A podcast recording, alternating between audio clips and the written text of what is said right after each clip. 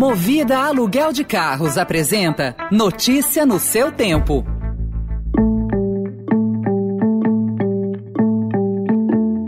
Oi, bem-vindo, bem-vinda! Começa agora mais uma edição do Notícia no seu tempo, podcast produzido pela equipe de jornalismo do Estadão, para você ouvir em poucos minutos as principais informações do jornal. Entre os destaques de hoje, ministra do STF recua e libera pagamento de orçamento secreto, Anhangabaú reabre, mas ainda incompleto, e São Paulo terá Museu das Favelas. Esses são alguns dos assuntos que você confere nesta terça-feira, 7 de dezembro de 2021. Estadão apresenta Notícia no seu tempo. A ministra Rosa Weber, do Supremo Tribunal Federal, recuou ontem e liberou a execução das emendas de relator do orçamento previstas para o ano de 2021. A vice-presidente do STF atendeu ao pedido dos presidentes da Câmara, Arthur Lira, e do Senado, Rodrigo Pacheco, que argumentaram que a medida paralisaria setores essenciais da administração pública. Horas antes da decisão da ministra, a senadora Simone Tebet protestou em sessão da Comissão Mista de Orçamento. Quem tinha que estar sentado aí é quem teve a coragem de assinar essa resolução inconstitucional que afronta o guardião maior da Constituição, que é o Supremo Tribunal Federal. E o que nós estamos fazendo, senhor presidente? O que o Congresso Nacional está fazendo é piada. Ainda sobre o orçamento federal, depois da aprovação da PEC dos precatórios, com 106 bilhões de reais para o governo gastar mais em 2022, o Ministério da Economia calcula que ainda faltam 2,6 bilhões de reais de espaço no teto de gastos, regra que proíbe que as despesas cresçam em ritmo superior à inflação. Com esse rombo em potencial, as pressões para novos aumentos dos gastos vão agora se concentrar nas negociações para a votação do orçamento que se intensificaram nesta segunda-feira com a apresentação do relatório preliminar do relator geral Hugo Leal. A Petrobras começa a semana já a anunciar redução no preço do combustível. A semana já começa a anunciar. O que eles têm alegado, né, que têm ouvido eles reclamar, é que com o aumento do combustível é, aumenta o preço da passagem. Agora, seria bom se procurar os governadores. O ICMS é bitributado é cobrar no preço final da bomba. Foi essa fala do presidente Jair Bolsonaro ao site Poder 360 no domingo que motivou a Comissão de Valores Mobiliários a abrir ontem um processo administrativo envolvendo a Petrobras. A autarquia não detalha o teor das investigações do processo aberto para tratar de notícias, fatos relevantes e comunicados, mas confirma que seu conteúdo envolve as recentes declarações do presidente. Atenção você que costuma fazer empréstimos consignados. O Conselho Nacional de Previdência Social aprovou ontem por unanimidade o aumento do teto de juros para a modalidade de crédito para aposentados e pensionistas do INSS, aquela com o desconto já na folha do pagamento. A medida era cobrada pelos bancos. A partir do próximo ano, esse teto, que era de 1,80%, voltará para o patamar de 2,14% ao mês que vigorou até o início da pandemia. Agora, uma notícia com boas perspectivas para o tratamento de Alzheimer.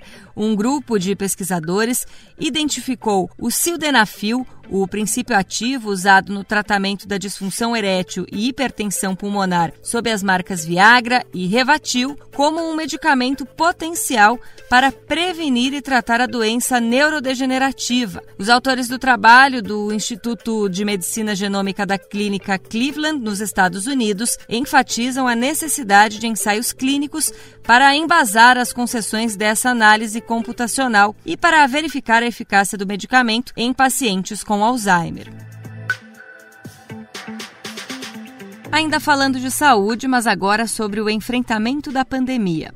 Enquanto o restante do mundo luta para vacinar adultos, a China adotou uma campanha de vacinação voluntária de menores de 3 a 11 anos, que pretende imunizar até o fim do ano todas as 160 milhões de crianças que o governo chama de pequenos guerreiros inoculados. Nas duas primeiras semanas, 84 milhões de meninos e meninas receberam uma dose. O esforço é parte da Marcha de Pequim para alcançar a imunidade coletiva a menos de três meses para a Olimpíada de Inverno de Pequim. Notícias sobre São Paulo: quatro religiosos do Mosteiro de São Bento, no centro da capital, são investigados pelo Ministério Público por abuso sexual nas dependências da instituição, caso que motivou a intervenção do Vaticano. A informação foi revelada anteontem pelo programa Fantástico e confirmada pelo Estadão. O abade responsável pelo mosteiro foi afastado. Os suspeitos foram ouvidos pela polícia e negam as acusações. Nesta semana, a Igreja Católica passa a adotar medidas mais rígidas contra a pedofilia e assédio sexual na revisão mais abrangente em quatro décadas. Também na região central da cidade de São Paulo, o Vale do Anhangabaú, inaugurado oficialmente há mais de quatro meses, foi reaberto ao público nesta segunda-feira. Mas os quiosques comerciais continuam fechados e tem previsão de início do funcionamento em até seis meses. Esta segunda-feira também marcou o início da concessão do espaço. Governo do estado prometeu para 2022 a criação dos museus das favelas e das culturas indígenas e a ampliação do Museu da Diversidade Sexual. Os principais objetivos que norteiam os equipamentos são combater a invisibilidade e potencializar a energia criativa de setores ainda marginalizados. Os anúncios foram feitos nesta segunda em coletiva de imprensa na qual esteve presente o secretário de Cultura e Economia Criativa do Estado de São Paulo, Sérgio Sá Leitão. Todos esses três museus foram propostas e sugestões das comunidades. Então, essa ideia do Museu das Culturas Indígenas, isso nos foi trazido pelas lideranças indígenas. Esses museus estão sendo criados em parceria com as comunidades e as entidades representativas dessas comunidades, cujas temáticas dos museus tem afinidade. Notícia no seu tempo.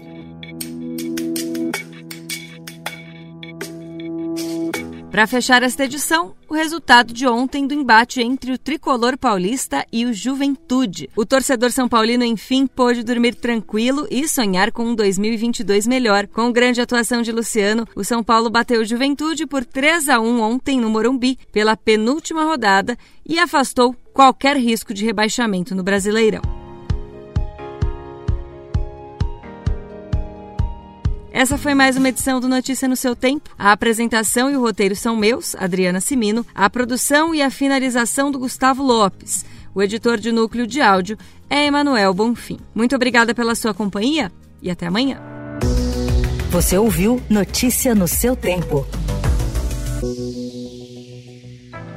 Notícia no seu tempo. Oferecimento Movida Aluguel de Carros. A vida é para ser movida. Saiba mais em www.movida.com.br.